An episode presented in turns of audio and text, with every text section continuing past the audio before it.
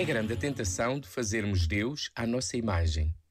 E neste dia em que relembramos que Deus é Trindade, a pergunta impõe-se: em quem acreditamos nós? Qual a imagem que temos de Deus?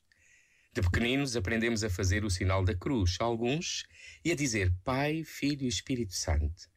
Depois ouvimos falar no mistério de Deus, mas é mais tarde e ao longo da vida que experimentamos como este mistério é revelação, à medida que frequentamos a comunhão com Deus.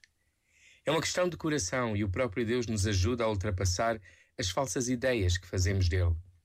Vai então ficando esta grande palavra: Deus é amor.